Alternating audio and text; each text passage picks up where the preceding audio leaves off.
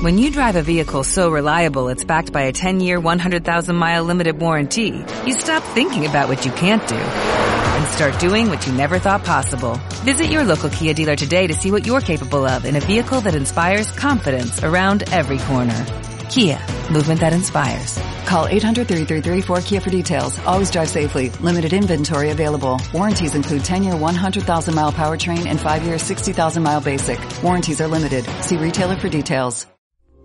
Esta es una producción de Grupo Fórmula. Encuentra más contenido como este en radioformula.mx. Yo los saludo, soy Eduardo Ruiz Gile, aquí en Grupo Fórmula, radio, televisión, internet y redes sociales desde la Ciudad de México. Y hoy, desde Hermosillo, Sonora, nos acompaña Marco Paspellat. Qué gusto saludarlos, buenas tardes. Y que aquí también en la capital de la República Mexicana están Bernardino Esparza. Muy buenas tardes a todos. Y Luis Miguel González. Eh, buenas tardes. Bien, pues después de la elección del fin de semana, pues muchos creíamos que por fin iba a existir cierto balance entre los poderes al haber perdido el presidente López Obrador su mayoría calificada en la Cámara de Diputados. Que porque a fin de cuentas de eso se trató esta coalición PRI, PAN, PRD, era restarle fuerza en el poder legislativo. A ver, el presidente dijo el martes que no está preocupado por el hecho de que su bloque Morena PT Verde ya no tenga la mayoría. Y él dijo lo siguiente, si, si quisiera tener mayoría calificada, que son dos terceras partes, se podría lograr un acuerdo con una parte de legisladores del PRI o de cualquier otro partido, pero no se necesitan muchos para la reforma constitucional. No explicó qué tipo de acuerdo podría lograr él con quienes representan lo que para el presidente es la peor etapa de la historia contemporánea, con militantes del partido que llevó a la presidencia Salinas, a Cedillo y a Peña Nieto, a quienes ha calificado de neoliberales, conservadores y casi traidores a la patria. Ese mismo día, Alejandro Moreno, mejor conocido como Alito, y como AMLITO para quienes han criticado su sumisión ante López Obrador cuando fue gobernador de Campeche, dijo lo siguiente, se construye el bloque opositor para tener una agenda conjunta. Eso no deja de lado que el PRI tenga una agenda propia y que nosotros nos sentemos a dialogar con el presidente de la República y el gobierno federal. O en otras palabras, como algún mal pensado podría entenderlas, Aquí estamos, señor presidente, para lo que se le ofrezca, siempre y cuando nos llegue al precio o no le pida a la unidad de inteligencia financiera que investigue nuestras finanzas personales. El presidente López Obrador necesitará que 54 de los 70 diputados priistas se sumen a los 198 morenistas, 39 petistas y 43 verdes para alcanzar la mayoría calificada que necesita para reformar la Constitución. Y si no, todos los priistas que siguen obedeciendo al gran perdedor de la jornada del domingo pasado se prestan al juego o a la intimidación, siempre habrá diputados de los demás partidos dispuestos, si les conviene, apoyar alguna reforma constitucional que promueva el presidente. No olvidemos que el chapulineo es un fenómeno creciente en la Cámara de Diputados. En la 62 legislatura de 2012 a 2015, 23 diputados renegaron de sus partidos para sumarse a algún otro. Esta cifra aumentó a 57 en la legislatura 63 que estuvo en acción de 2015 a 2018 y nuevamente creció ahora 95 durante la actual legislatura. Lo que para mí me queda claro que por lo menos el 20% de los actuales diputados son unos traidores y desleales. Las declaraciones del martes de AMLO y de AMLITO cayeron, y yo me incluyo entre ellos, como una cubetada de agua helada entre los que pensábamos que el bloque opositor PAN, PRD, PRI funcionaría para evitar que el presidente desaparezca los organismos autónomos constitucionales que tanto aborrece y fortalezca el poder ejecutivo a expensas del judicial y legislativo. Después de las elecciones del domingo, Morena y sus aliados van a controlar 22 de los 32 congresos locales, asegurando que cualquier reforma a la Constitución sea aprobada por ellos. Qué poco tiempo nos duró el optimismo. Gracias, gracias, Amlito. La hiciste ahora sí. Qué bárbaro. Sí, Luis Miguel. Eh, creo que la buena, eh, tu comentario es muy claro. Yo diría, la buena es que los días de Alito como presidente nacional del PIB están contados. No sé qué tanto este mensaje se ha compartido por otros priistas que digan, bueno, en realidad la elección sirvió para revalorarnos como chapulines y da lo mismo lo que valgamos como, como opositores. Hay que decir, en el primer trienio hubo apoyo a algunas decisiones del presidente que yo creo que en su momento eran correctas, por ejemplo, la creación de la Guardia Nacional. De acuerdo.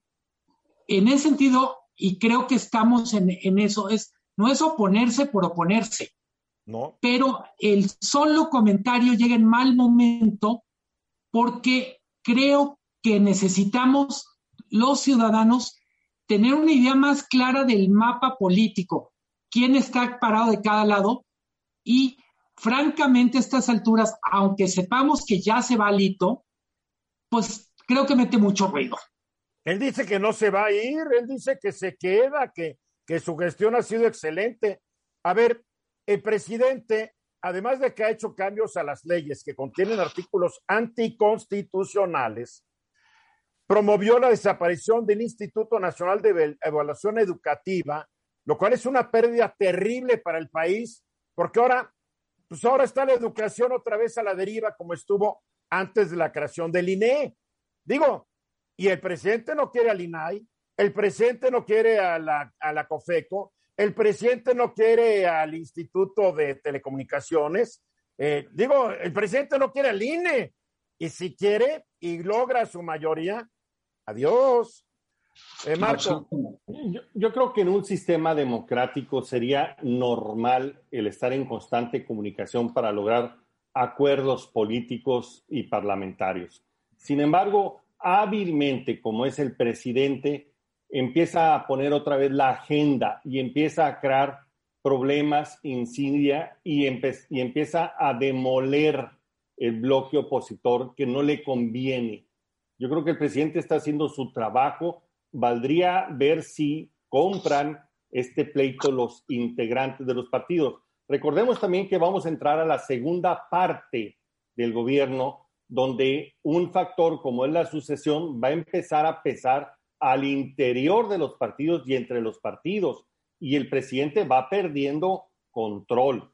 No es tan fácil, pero el presidente otra vez, de forma muy habilidosa, empieza a buscar cómo este resultado lo empieza a agrietar y empieza a crear problemas entre los bloques, entre el bloque opositor. Nadie jamás va a dudar que el presidente no sea un político brillantísimo, la verdad. Bernardino. Sí, Eduardo, yo creo que no hay que extrañarnos de estas alianzas, porque si nosotros echamos un ojo para atrás a tres años, desde el 2018 a la fecha, vemos que para reformar la Constitución se requieren dos terceras partes del Congreso y eh, han, se han dado 50 reformas constitucionales, es decir, que la oposición también ha aprobado esas reformas constitucionales. Yo no estoy en contra de las que se tenían que aprobar, pero me da miedo las que se quieren aprobar. Las que, ese es el otro planteamiento, porque se ha hablado mucho, por ejemplo, de una posible reforma electoral, ¿no? En este periodo en el que ya viene, y tú lo dices muy bien, ¿de qué va a ser y de qué calidad va a ser la reforma electoral? Quitarle la autonomía al órgano eh, que es el órgano autónomo constitucional, el INE, es una grande pregunta. Creo que no debería de ser por ese lado. Entonces también hay que pensar en ese sentido. Y hay algo bien particular, Eduardo, nada más, eh, que transparenten el tipo de acuerdos a los que llegan los diputados y senadores para hacer reformas. muy interesante. Mañana, mañana lo van a hacer, claro. Eh, yo no confío en uno solo de los diputados, la verdad, por precedentes. Ninguno me convence de sus lealtades a la hora de los cocolazos. Vamos a ver, vamos a ver al tiempo. Mensajes, regresamos. 14 minutos para la hora. El presidente López Obrador anunció hoy cambios en su gabinete. Se va el secretario de Hacienda, Arturo Herrera, pero se va al Banco de México. Y en su lugar llegará un economista, Rogelio Ramírez de la O, que en la elección de 2011, si no me falla la memoria, la de 2012, el presidente, bueno, el entonces candidato del PRD a la presidencia, Andrés Manuel López Obrador, había anunciado que su gabinete lo conformaría de ganar la presidencia con Rogelio Ramírez de la O como secretario de Hacienda, lo cual no ocurrió ya en el 2018. ¿Qué nos puedes platicar de estas personas y de estos cambios, Luis Miguel?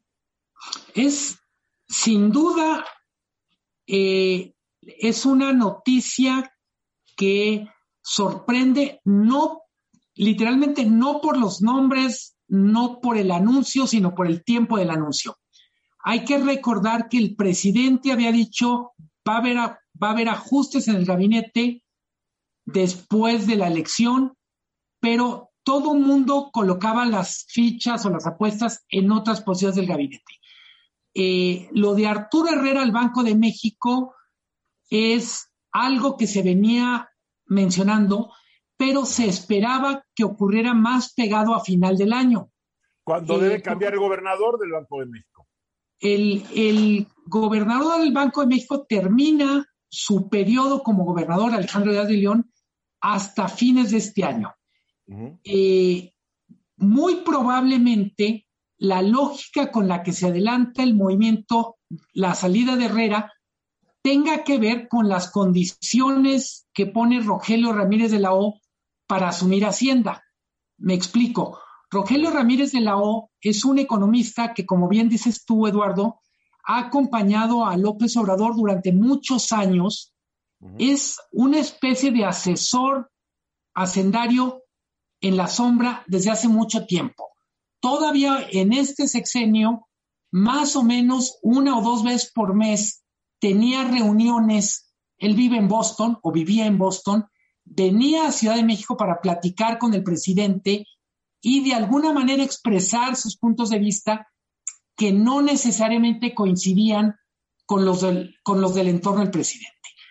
Mi, mi, la explicación que yo tengo al movimiento es, en agosto, en un poco menos de dos meses, se va a presentar un documento que va a ser la base para la reforma fiscal. Ese documento lo está estableciendo, lo está elaborando Alfonso Ramírez Cuellar, diputado, y por otra parte viene la negociación del impuesto global a las corporaciones, viene la negociación del presupuesto. Rogelio Ramírez de la O muy probablemente dice, yo no puedo llegar como secretario de Hacienda si las grandes decisiones de mi primer año ya fueron tomadas y yo solo voy a ser una especie de testigo que va a acompañar. Afirmar eh, nada más. Eh, es, no hay manera de minimizar el anuncio de hoy. Se trata de las dos posiciones más importantes del gabinete económico. Si, si quieren, lo podemos comparar en otra dimensión con la dirección de Pemex por los recursos que maneja, por la importancia simbólica que tiene para el presidente. Pero yo diría, son dos profesionales muy reconocidos, Arturo Herrera, eh, Ramírez de la O, con trayectorias totalmente diferentes. Arturo Herrera prácticamente toda su trayectoria ha sido como funcionario público, ha estado en el Banco Mundial, acompañó a López Obrador en la Secretaría de Finanzas del Distrito Federal y llegará al Banco de México con un enorme signo de interrogaciones. ¿Qué tanto puede hacer valer la autonomía frente a la lealtad que, le, que, le, que de alguna manera le otorga a su jefe? Esa es la pregunta, porque el mismo López Obrador dijo que él quería un gobernador con gran sentido social dentro del Banco de México. Es, yo diría, Herrera es un gran economista y sobre todo es mejor cuando lo dejan trabajar. Creo que las grandes dudas que nos han entrado con Arturo Herrera es cuando él cree o ha asumido que su principal obligación es demostrarle lealtad a López Obrador. Ramírez de la O tiene una trayectoria muy importante como economista privado. Eh, tiene una firma consultora en Boston con la que ha hecho muchísimo dinero, digamos, es un hombre con una situación económica más que resuelta. Eh, y también la duda es cómo va a funcionar él como funcionario público. Eh, evidentemente, hasta ahora ha tenido mucha influencia en López Obrador, es muy reconocido en los mercados, ofrece certidumbre, por ejemplo, a las firmas calificadoras, pero la verdad es que tiene muy poco, literalmente tiene muy pocas batallas peleadas en el servicio público. Y es otro cuento, estar en el sector público no es lo mismo que estar en el sector privado. Y estar en el sector público en la 4T, cuando tienes una parte del equipo que cree, por ejemplo, que Venezuela y Bolivia son modelos para la industria energética. Eh, Rogelio Ramírez de la O genera mucha confianza en la comunidad internacional. Es, un, es una persona muy articulada, explica muy bien. Eh, para mí la gran duda es cuánta independencia y profesionalidad podrán mantener Ramírez de la O y Arturo Herrera en sus nuevas funciones. Una pregunta, ¿qué tanto van a ser congruentes con su trayectoria profesional o qué tanto van a claudicar en aras de un populismo en el cual ellos no creo que crean mucho? Eh, es la pregunta del millón, o en este caso, considerando el presupuesto México de los 6 billones y de los 200 mil millones de dólares, que es lo que van las reservas. Eh, yo diría, eh, el tema económico, el segundo trienio va a ser muy interesante. Viene la recuperación, viene reforma fiscal, viene, quiera, quiéralo el presidente o no, mucho más diálogo con Estados Unidos para asuntos que ocurren en territorio mexicano, política energética, por ejemplo. Pues ahí está la declaración que emitió ayer el equipo de Kamala Harris mucho más amplia que la que emitió el gobierno de México y ahí se ponen muchos de estos asuntos. A ver, Marco Paz. Yo diría que el cambio no es diferente de lo que se ha practicado en sexenios anteriores. El cambio del secretario de Hacienda a irse como gobernador del, Banco de México. Y me parece que Arturo Herrera tiene los, eh, las credenciales suficientes para llegar hacer un buen papel ahí. Pero hay quienes dicen, Marco, que no es lo mismo el negocio hacendario que el negocio de banquero central.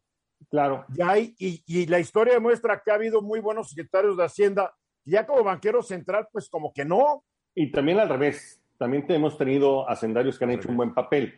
Ahora, me parece muy oportuno el cambio en este momento porque le permite al nuevo secretario eh, digamos, iniciar estos procesos que platica Luis Miguel, pero además un momento económico diferente, donde empieza a haber recuperación y donde empieza a haber algunos elementos de conflicto con Estados Unidos que una visión fresca con otro pensamiento puede ayudarle al presidente a librar estos escollos y ordenar mejor la recuperación tan necesaria que tiene el país. Yo lo optimismo. ¿Qué va a hacer Arturo Herrera durante todos estos meses? Híjole, no sé, lo que sí creo, y ya había pasado con las declaraciones del presidente respecto a Alejandro Díaz de León, gobernador, las declaraciones lo debilitaron, y es un gobernador que todavía tiene seis meses de chamba. Pues eh, a nadie le conviene, ni siquiera al presidente, que el gobernador del Banco de México tenga esto, este último semestre con la sombra del que va a ser el sucesor. Eh, ¿No estará buscando el presidente que Díaz de León se vaya, entre algún interino que esté encargado y limpiando la oficina para que cuando le toque a, al señor Rogelio Ramírez de León entre?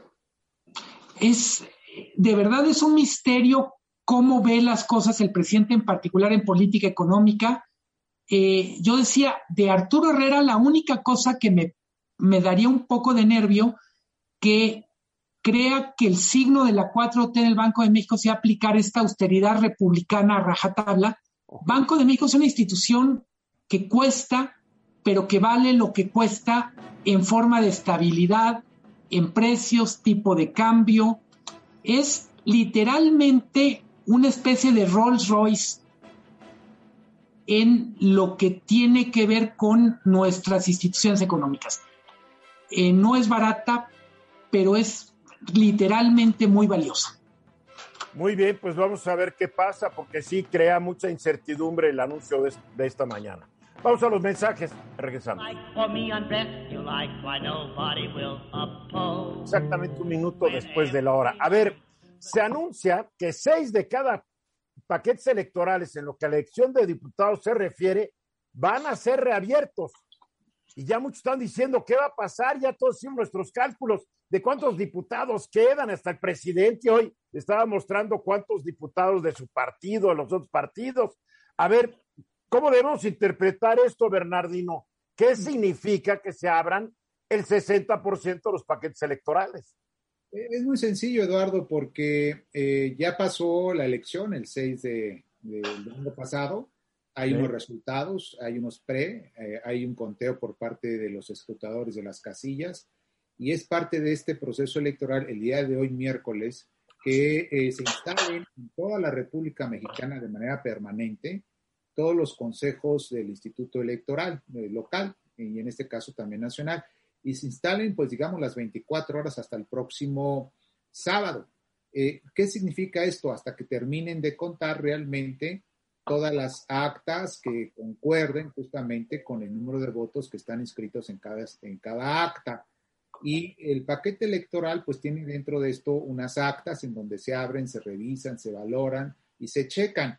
Muchas veces eh, dentro de este procedimiento, la ley dice que si hay una diferencia entre el primer lugar y el segundo lugar de 1%, por ejemplo, pues se tiene que abrir entonces el, consejero electoral con la eh, en presencia inclusive de representantes de los partidos políticos, por ejemplo, en el consejo local, abren esos paquetes, ven las actas y dicen, oye, aquí el número uno tiene una pequeña diferencia de 1% con el número, de, número 2, entonces vamos a abrir ese paquete electoral de este distrito, muy probablemente, sí, de esta sección, de estas casillas, para ver si efectivamente contaron correctamente bien. O sea, que lo vuelven a contar.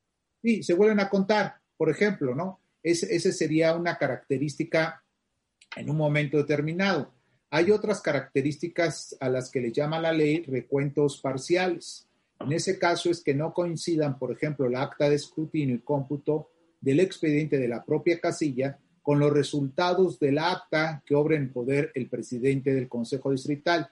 Cuando terminan las funciones de casilla, envían en el paquete electoral al Consejo Distrital un acta y esa acta, pues a lo mejor no puede coincidir con la que tenga el presidente de ese Consejo Distrital. Entonces dicen, aquí hay que ver qué es lo que está pasando. Vamos a ver si coinciden estas actas y si coinciden, pues no hay ningún problema, pero vamos a hacer el parcial de esas. Ya, este, este, este abrir paquetes no, no obedece también a que haya impugnaciones serias en torno a resultados en algún distrito o en alguna sección. Todavía no llegamos a esa etapa. Esta es la, ah. etapa del conteo que legalmente se tiene que hacer normalmente.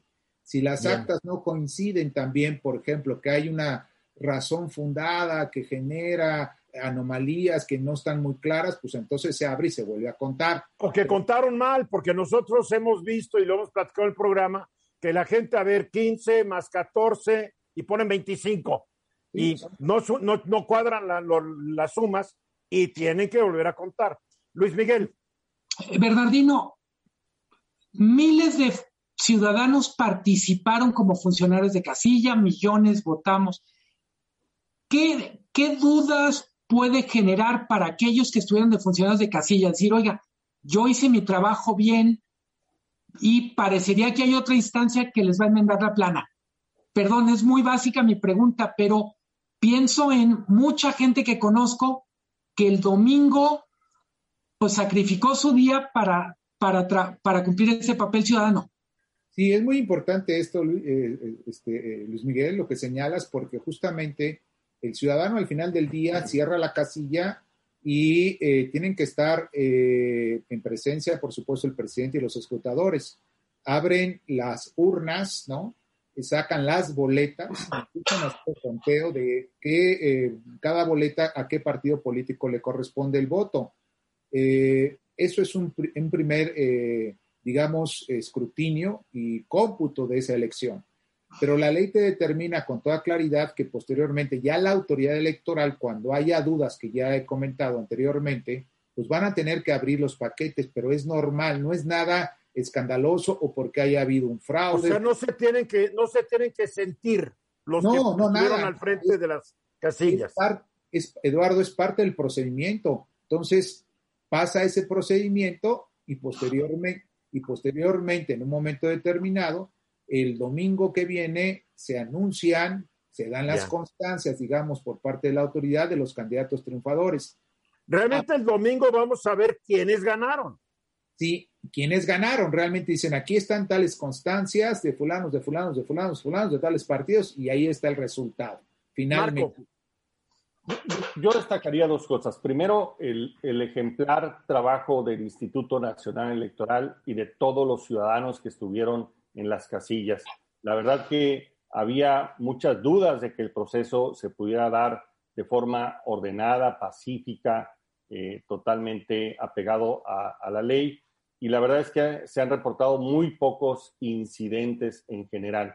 Me parece que lo que nos platica Bernardino es el proceso normal establecido por la ley y que es la depuración de errores naturales, errores ahí como tú bien planteaste, Eduardo, que entre gente normal a veces por el cansancio, a veces por la participación de demasiada gente se cometen y se depuran, pero que probablemente poco, pocos cambios ofrecen en términos de los resultados que ya tenemos. Pero es parte del proceso para ir acreditando y fortaleciendo los triunfos electorales. La verdad que uno de los grandes ganadores de este proceso electoral es un INE confiable, y totalmente profesional. Más bien somos los ciudadanos que tenemos un INE confiable. Exacto. A ver, Bernardino, bien, se cuenta esto, se dan la declaratoria el próximo domingo. Todo está muy bien. ¿Qué pasa con aquellas elecciones que muchos van a impugnar porque me hicieron trampa, porque hubo un acarreo, porque intimidaron la casilla, porque el gobernador habló mal, de mí o que el presidente intervino y dijo en la mañanera que yo era un buen candidato? A ver qué va a pasar ahí. Ahí pasa algo muy interesante, Eduardo, porque después de este domingo, los partidos políticos, los candidatos que consideren que haya alguna anomalía en alguna de las casillas donde ellos eh, han sido representados, en su caso, o en el mismo distrito, tendrán el derecho de impugnar esa, ese resultado. El Tribunal Electoral, pues, tiene la facultad de la competencia para decidir, de acuerdo a todas estas características, inclusive en su momento, Eduardo, de abrir esas casillas, los paquetes y volver a contar todas las boletas. Lo hemos visto en elecciones pasadas, donde inclusive magistrados están en presencia abriendo y contando las, las, boletas electorales para darle certeza y legalidad, por supuesto, a todo el resultado de lo que se ha impugnado en su momento, ¿no? Se puede ahí... A ver, el presidente, el presidente, eh, en lo que fue una violación a la ley electoral, se refirió a candidatos y partidos que él no veía con buenos ojos. Estos partidos y estos candidatos, en caso de que no ganaron, que es el caso, pueden impugnar la elección argumentando que hubo una interferencia ilegal del presidente? Quizás, Eduardo, sea uno de los elementos del resultado del conteo de la casilla. ¿Sí me explico? Es decir, en el argumento que tú vas a vertir en tu impugnación, vas a decir, en la casilla nada de tal, hubo tales anomalías. Eh, no hubo conteo, no hubo escrutinio adecuado y me quitaron votos, por decir algo. Pero encima me quitaron esos votos porque el presidente de la República en su momento, en tal día, en tal mañanera, en tal lugar, dijo estas características a mi persona o a mi partido político.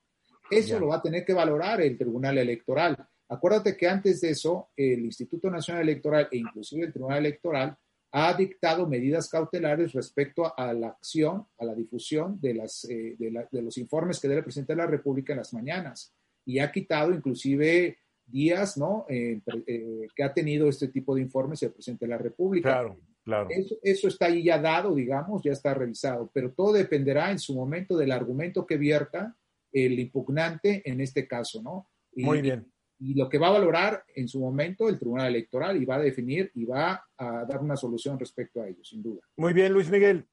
Bernardino, perdón, no, no sé si tú tengas la información, pero es, por ejemplo, un, se abre un, un paquete electoral de, la gente que participó en esa casilla puede saber qué pasó. Es decir, yo estoy en la casilla 8 de Zapopan. Y de repente digo, sé que abrieron el paquete y yo me quedé con que el resultado fue 20 contra 80.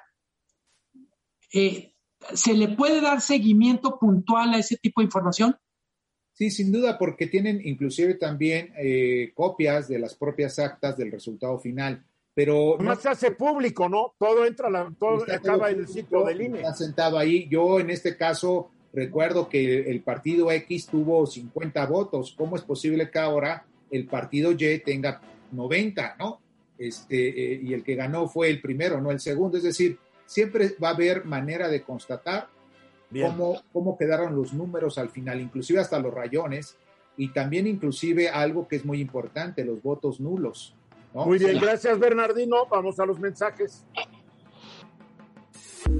Estás escuchando Eduardo Ruiz Gili. Marco Paz Pella, tú ya le estás dando un giro total al tema.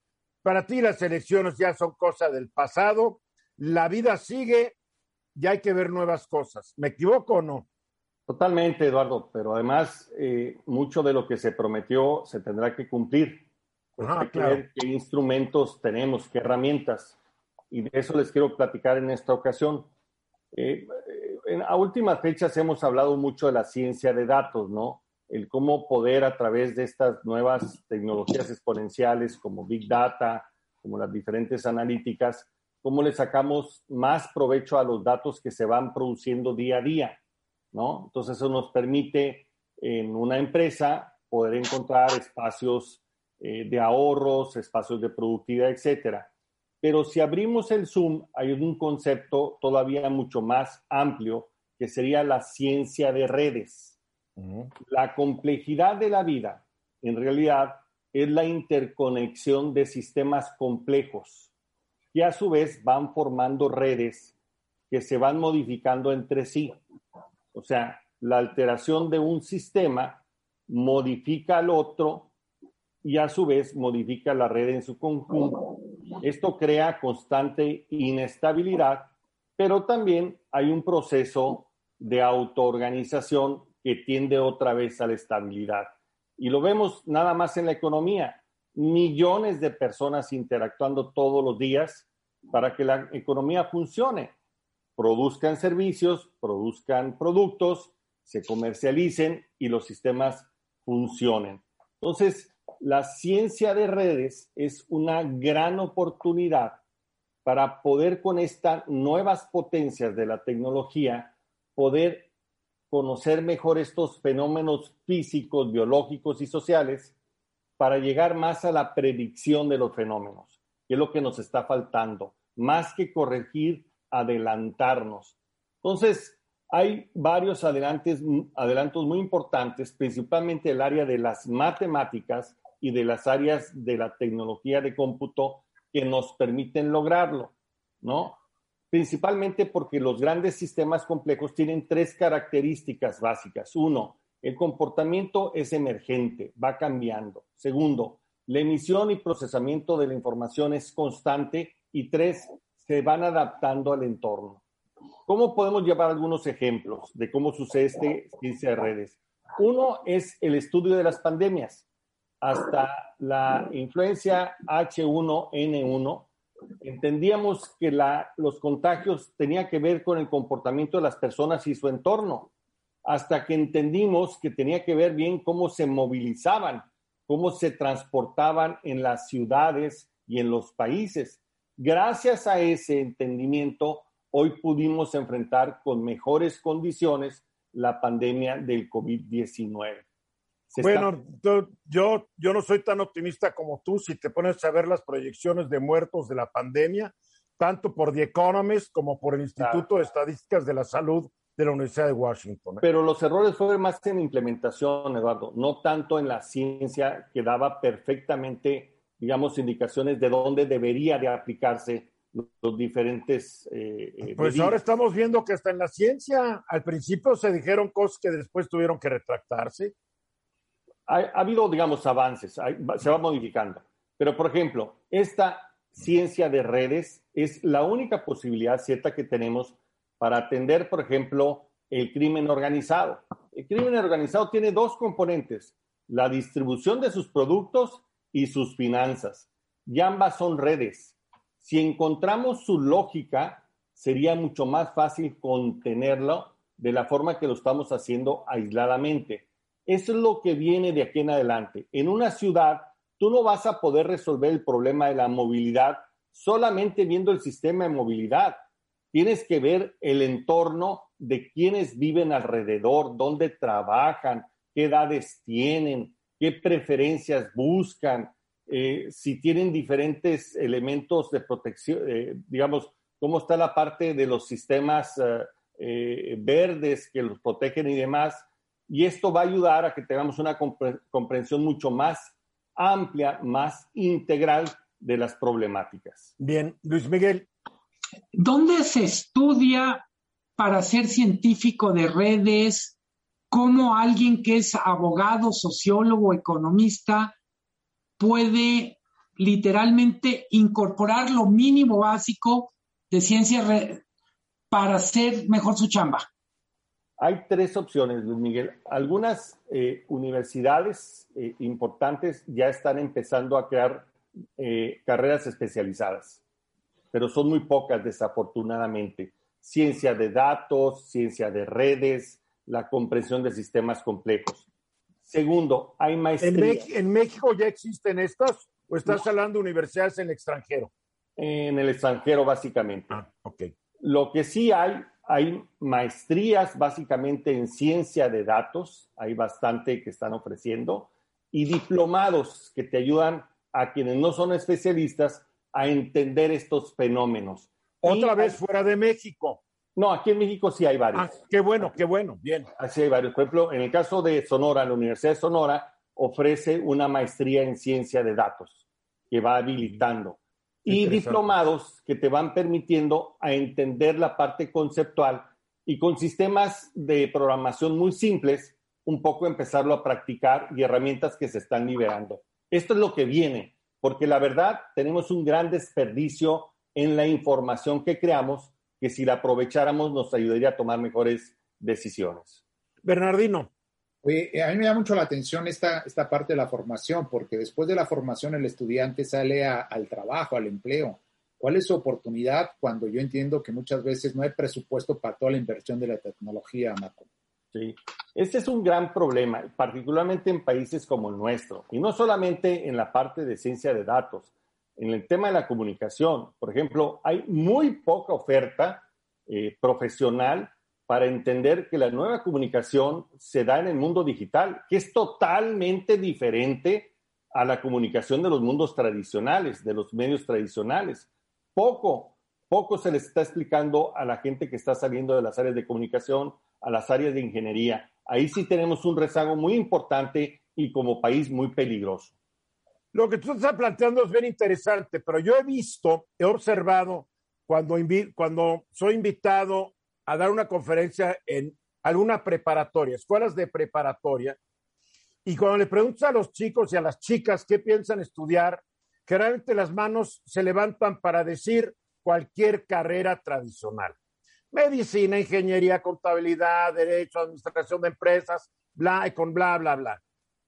Y muy, muy de vez en cuando, alguien dice, yo voy a estudiar algo relacionado a lo que tú acabas de decir, sistemas, matemáticas, física. No hay. Tenemos. ¿De dónde van a salir las personas para tomar estos, ya que no se dan las carreras? ¿De dónde están saliendo las personas para tomar estos posgrados, o cursos de, especialización. Eh, tenemos un gran déficit como país, porque además en el mundo también es un tema emergente. Y hoy que estamos globalizados, pues nos están, los pocos recursos humanos especializados, nos los están pirateando otros países y se están yendo fuera, ¿no? Es urgente una reacción del sistema educativo, pero otra vez, si seguimos desinvirtiendo en ciencia, en tecnología e innovación, pues imagínate en qué lugar caben estas prioridades que además necesitas invertirle bastantes años para que maduren. Este déficit, pues en materia de estas nuevas tecnologías exponenciales como ciencia de datos, ciencia de redes, van a tener un elevadísimo costo como país, pero también como organizaciones, como ciudades y como personas. Luis Miguel. A ver, en la práctica, Marco, tienes mucha razón, pero el, altísimo costo lo pagamos aquí y ahora. Tenemos que comprar esos servicios a empresas que los ofrecen, todos te facturan en dólares. Con frecuencia hay un problema de lo que llaman interculturalidad. Te ofrecen soluciones que están pensadas para el mundo anglosajón, para el mundo español. Hay muchos consultores argentinos, pero con frecuencia tratas tú de decir, oye, pero es que en México somos diferentes en esto, pierdes mucho tiempo, muchas horas en ese proceso de, oye, no podrías hacer esto diferente porque los mexicanos no no dicen esto o cosas por el estilo, ¿no? Recordemos que mucho de esta inteligencia artificial se forma por algoritmos que son alimentados con ciertas lógicas y premisas. No es lo mismo ciertos términos en México, en el mundo anglosajón o en Argentina. Por eso cuando a veces se aplican estos sistemas inteligentes, los resultados no son buenos y tiene que entrar alguien a curarlos para poderlos tropicalizar. Es urgente que impulsemos este tipo de empresas. Marco, una pregunta. ¿Qué países realmente están muy adelantados en esto? Ahora sabemos que ni la policía del Capitolio estaba muy enterado que venía una invasión el día 6 de enero. Entonces, no me diga Estados Unidos. ¿Son los chinos otra vez? Los que llevan la, la ventaja o el liderazgo por más especialistas, por mucho, es China. China le aportó con mucho éxito. Ahí está el asunto. Israel también está muy fuerte, ¿no? Sí, pero en cantidad, China tiene una, un arsenal de recursos de capital humano impresionante en materia de inteligencia artificial. Porque China genera no sé cuántos ingenieros por cada ingeniero que genera México. Y ahí está la gran diferencia, ¿no? Muy bien, qué buen tema, Marco, muy buen tema. Vamos a los mensajes, continuamos. White House, esa página, whitehouse.gov, en la sección de información, del briefing room, como lo llaman ellos, aparece ya el, desde el día de ayer, aparece lo que podemos llamar la hoja informativa de cooperación bilateral México-Estados Unidos y tiene fecha del 8 de junio y se refiere a la reunión que hubo entre la vicepresidenta de Estados Unidos, Kamala Harris, con el presidente de México, Luis, uh, Luis, vi la foto, vi a Luis Miguel, ahí dije, Luis Miguel, no, Andrés Manuel López Obrador, lapsus, lapsus. Ya hay varios aspectos importantes e interesantes que hay que conocer y, y, y, y platicar. Dicen que se va a establecer un diálogo de seguridad a nivel de gabinete para discutir una visión compartida de la seguridad, porque los criminales organizados no reconocen frontera. Presenta una amenaza para ambos países.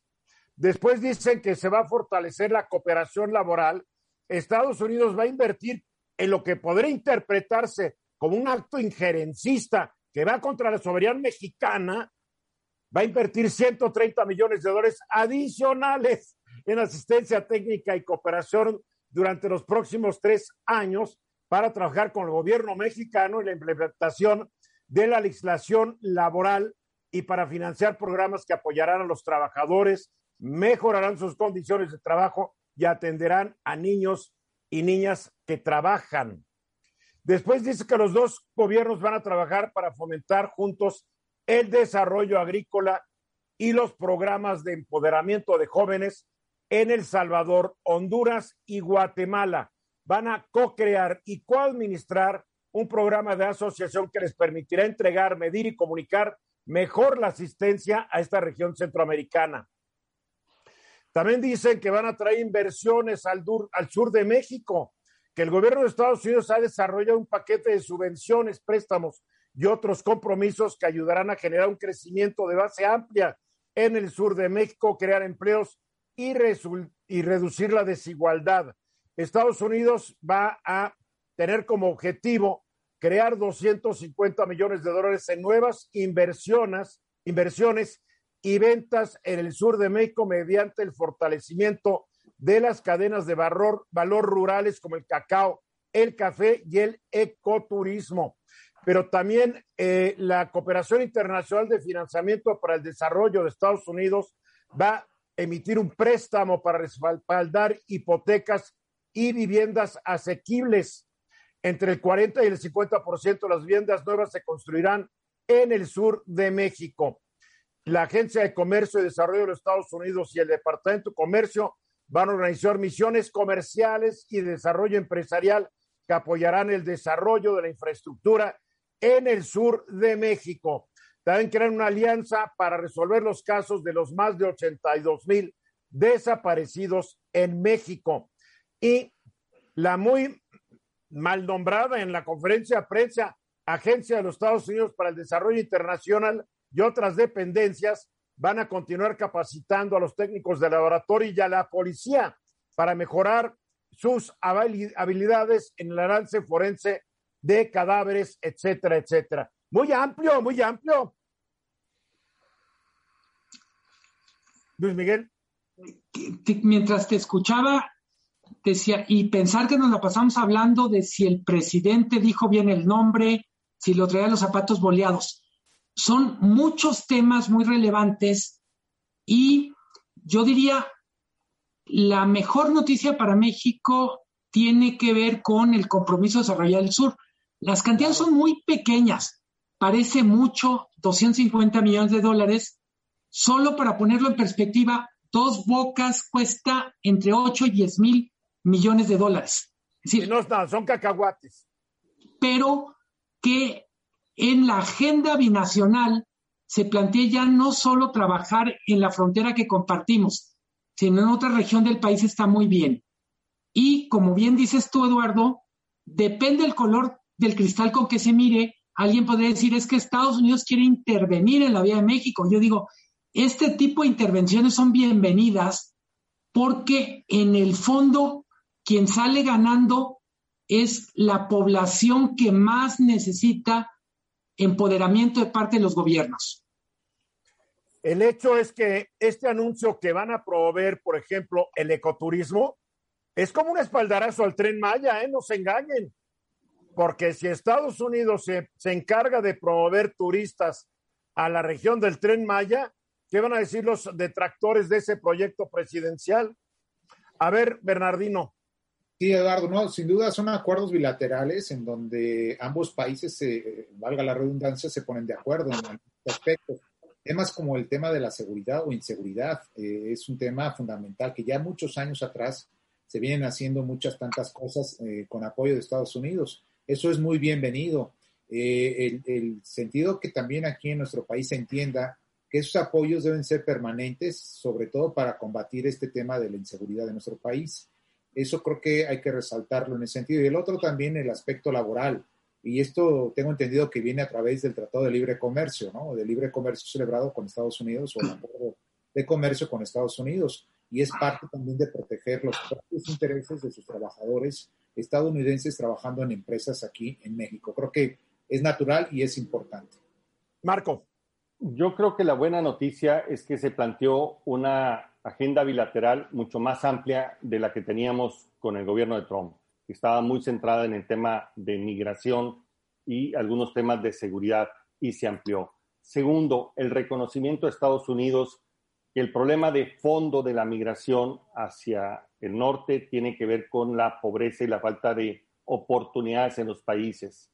Me parecen muy buenas cada una de las iniciativas, me parecen de bajo presupuesto y de probable bajo impacto, pero están ahí ya en agenda.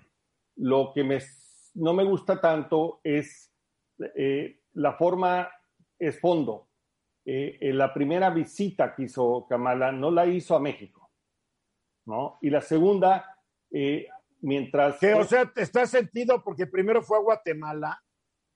Me parece que tiene su sentido, tiene su sentido, ¿no? Las agendas se, se organizan. y particularmente en Guatemala fue hizo algunos comentarios muy positivos del gobierno de Guatemala y aquí se abstuvo totalmente de hacer ningún comentario respecto al gobierno. Eso llamó en lo particular para mí mucho la atención. Pero en el comunicado que yo acabo de leer en parte dice el presidente López Obrador promulgó una legislación histórica de reforma laboral el primero de mayo de 2019. Si hay un comentario positivo. Mm. Lo que yo le encuentro aquí que falta, toda la bronca es México y Centroamérica. Yo no veo aquí que diga el gobierno de Estados Unidos hará todo lo posible para reducir el consumo de drogas en su territorio.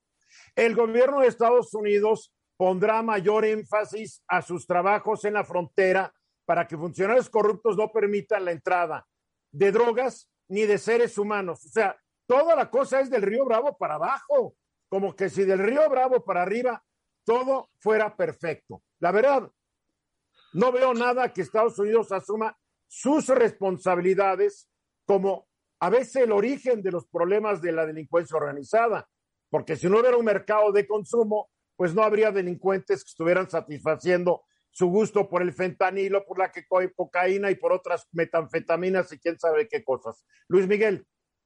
Eh, como buen comunicado diplomático hay muchas cosas que hay que leer entre líneas. Tienes muchísima razón, Eduardo. Lo que no dice cuenta tanto como lo que dice. El, hay una línea dedicada a trabajo infantil y hay que seguirla con atención. El trabajo infantil creció mucho en la pandemia por necesidad y es una de las causales que puede generar mucha tensión en, en el contexto del TEMEC. En particular, el trabajo infantil es un asunto muy delicado por la dimensión que tiene en el campo mexicano. Eh, culturalmente es normal que personas de 14, 15, 16 años trabajen en algunas regiones. Cuando esos niños trabajan en, en campos que a su vez sirven para exportar, puede generar problema. El otro tema que está entre líneas. A más de trabajo infantil, pero también tenemos un, porcentaje cada vez creciente de niños mucho menores de 12 años de edad trabajando en las ciudades. Absolutamente. Y el otro tema que está entre líneas, hay que seguirlo. Eh, hay mucha preocupación en Estados Unidos por el tema de corrupción en Centroamérica, en México, vinculada a los programas de colaboración. no lo mencionaron está entre líneas con esto de, en Guatemala lo dijeron con todas las letras, lo dijo Biden, eh, y también es un tema que seguramente va a tener segunda vuelta. Va a tener que tener segunda vuelta. Ya tuvo su primera vuelta, yo creo que es la segunda.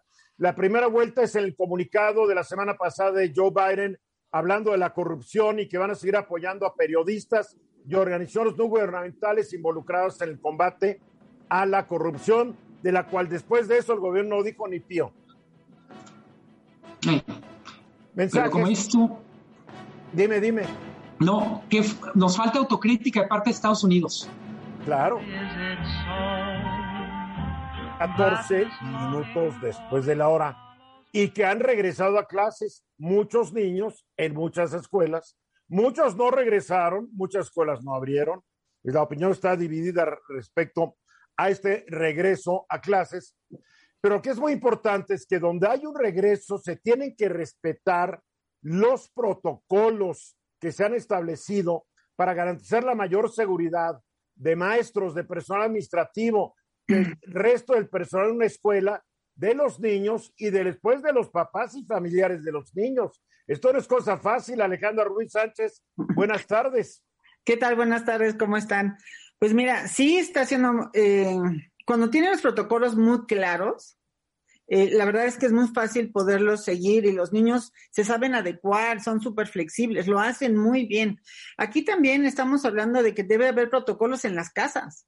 Cuando los niños regresan, ¿No te acuerdas al principio que todo el mundo lavaba el súper y te quitabas la ropa y la metías a la, secadora y ponías los zapatos? Bueno, tiene que ser lo mismo ahorita. O sea, tienen, los papás tienen que regresar, cuando regresan los niños, cambiar el hábito de, bueno, regresando al colegio, dejas aquí tu ropa, tus zapatos, te metes a bañar. Es, es parte de una corresponsabilidad de que todos estemos seguros. O sea, si nosotros estamos mandando a los niños a su casa, ellos también se tienen que asegurar. Los papás, los abuelos, los que vivan con ellos.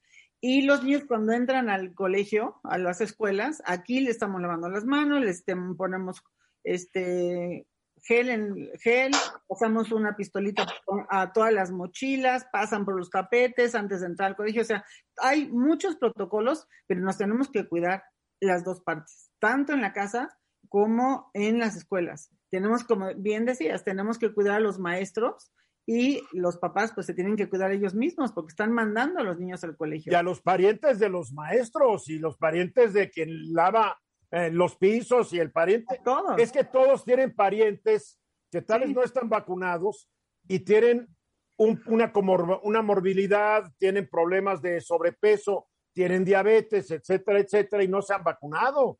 No se ha vacunado una gran, la mayoría de la población no está vacunada en México. Así es, y la, la, mayor población, digamos que estamos regresando a clases, los que más van al colegio, son los chiquitos de preescolar y primaria. Secundaria, como ya están medio en exámenes, prefieren hacerlos online, entonces van, pero cuando les conviene. Y los chiquitos, a la hora de entrar, Eduardo, son asintomáticos. Ahí nosotros no vamos a estar viendo a ver quién o detectando COVID-19. Más bien nosotros dependemos y recaemos en la responsabilidad que tienen los papás para avisarnos si hubo un caso o han estado cercanos a un caso y tener la conciencia de no mandar a los niños al colegio. Eso es muy, pero muy importante. Recae en ellos también. Aquí lo que es muy importante es tomar en cuenta esto. Los números hablan. En este país ha sido vacunada únicamente el 19% de la población, pero únicamente el 11% ha recibido las vacunas completas, sean de dos o de una dosis. Pero estamos hablando que todavía falta el 81% de la población objetivo que debe ser vacunada. Entonces, aquí estamos actuando como ya no hay problema, porque la mañana nos dice, se han aplicado 36 millones de vacunas, que suena como mucho, pero eso apenas representa al 28% de la población que ha recibido una dosis. Entonces, no hay que engañarnos. La pandemia sigue, la pandemia sigue matando personas, ya no sabemos cuántas, porque yo no le creo a los datos oficiales, y las escuelas tienen que ponerse las pilas, Alejandra. No, y sabes que sí nos la estamos poniendo y todas, hablo de gobierno, hablo particulares y demás, y ahorita es aprender a vivir con esto, porque llegó para quedarse y va a ser nuestro modus vivendi ahorita dentro de mucho tiempo, esto no se va a quitar. hasta como tú decías anoche, hasta que no haya ya un tratamiento, Así una vacuna que dure más tiempo medicamento, por lo menos, ¿no? Ah, y ahorita lo que tenemos que abocarnos es, ya están los niños de regreso, ¿qué vamos a hacer con ellos estas tres semanas? Y, y, vámonos a toda esta parte de poder fortalecer la inteligencia emocional en ellos y poder hacer los cambios de lo que estamos viendo para el ciclo escolar que entra y fortalecerles todo esto que tiene que ver con la empatía, la asertividad, la autoestima, la motivación, el trabajo en equipo, el compromiso. Están saliendo bajos en esas evaluaciones. O sea que antes de que adelanten en, aritmética y en gramática, hay que hacer que adelanten en su situación emocional. Así es, y lo puedes hacer en paralelo, ¿eh? Pero tienes que hacerlo. A veces te vas más por la matemática, la historia y geografía y deja la parte emocional a un lado. y es hoy por hoy lo más importante. Un niño que está bien, que estable, que emocionalmente está estable, va a aprender mucho mejor. Marco, otra vez hay grandes desafíos en materia de comunicación que nos están atendiendo. Primero, fue bastante desordenado el anuncio del regreso a clases el día 7 de junio. La verdad es que la mayoría no entendimos exactamente quiénes podían regresar, quiénes sí, quiénes no, por qué sí, por qué no, con qué requisitos. Segundo, esto que nos platica Alejandra es muy importante. No es solamente los protocolos que se tienen que aplicar dentro de las escuelas, es también dentro de las casas de los padres y de todo el personal involucrado. Y esto tampoco se está difundiendo ni dejando con esa claridad lo cual puede hacer vulnerable este regreso. Me parece que sí tiene que ponerse las pilas la SEP y comunicar mucho mejor al público en general, a todos nosotros, cómo se va a hacer este regreso ordenado a clases. Ahora, si nosotros estamos confundidos, y yo no tengo niños que van a la escuela ya, no sé si tú, Marco, eh, Luis Miguel o Bernardino, Alejandra, pero imagínate si eres alguien que está llevando a tus hijos a la escuela y no te quedó claro esto. Exacto. Sí, ahí fíjate que nos dejaron a todos, a todos, y lo hablo en general, helados, ¿no? Ya teníamos como que todo proyectado para regresar en agosto, no ahorita, en el 7 de junio, como fue anunciado dos semanas antes. No estábamos listos, pero ni siquiera con los protocolos. Porque, se anunció con fines electorales para convencernos de que va muy bien la lucha contra la pandemia y no había que ser votos de castigo. Yo no me hago bolas ni me engaño. Yo veo los propósitos. La, la política es así, ¿no? Luis Miguel. Eh, Alejandra, si pudieras darle un consejo a un padre de familia, ¿qué no hacer y qué sí hacer en este regreso a clases? Mira, eh, mi consejo es sí, mándalo, pero ten la seguridad de que esté sano, o sea, y que tu familia, porque como comunidad en, las, en los colegios, como familia, se conocen, ¿no? Eh, a dónde van, eh, hasta dónde sales, si tienes hijos grandes, o sea, tú como familia tienes que, dependiendo de tus valores y hacia lo que tú sabes que tus hijos salen o no salen y tú también, es si puedes ir al colegio o no puedes ir al colegio. Porque si vamos al colegio, responsablemente hay que mandar a los niños que están cuidados. Oye, pero no, pero no tiene otro ángulo, la escuela también debe ser responsable. Ah, ¿Qué tal si la escuela no tiene gel? ¿Qué tal si la escuela no tiene agua? ¿Qué tal si los niños sigan sin tapabocas? Lo que pasa es que aquí es donde los papás han cerrado filas, la verdad, y han ido a las escuelas, porque yo he visto cómo ha sido la entrada en colegios con muy bajos recursos, y están los papás con el gel limpiando las escuelas, eh, dándoles un buen mantenimiento porque se dejaron de mantener, que esto también fue algo gravísimo, y en otros casos hasta medio la saquearon, vidrios rotos y demás. Hay escuelas que se llevaron los pupitres o las bancas, hay escuelas que se robaron la tubería de cobre, digo, los alambres, digo, se dejaron solitas. Bernardino. Una pregunta, Alejandra, en tu experiencia, ¿cómo fue el primer día del niño que llegó a clases, no? O sea, ¿cómo recibió la escuela? ¿Cómo la volvió a ver, no? Después de un año, año y medio, no sé. Increíble, increíble. Te lo puedo decir que lo vivimos increíble. Los niños iban felices. Ya no estábamos viendo esas sonrisas en, en, la, en, la, en las pantallas, te lo juro.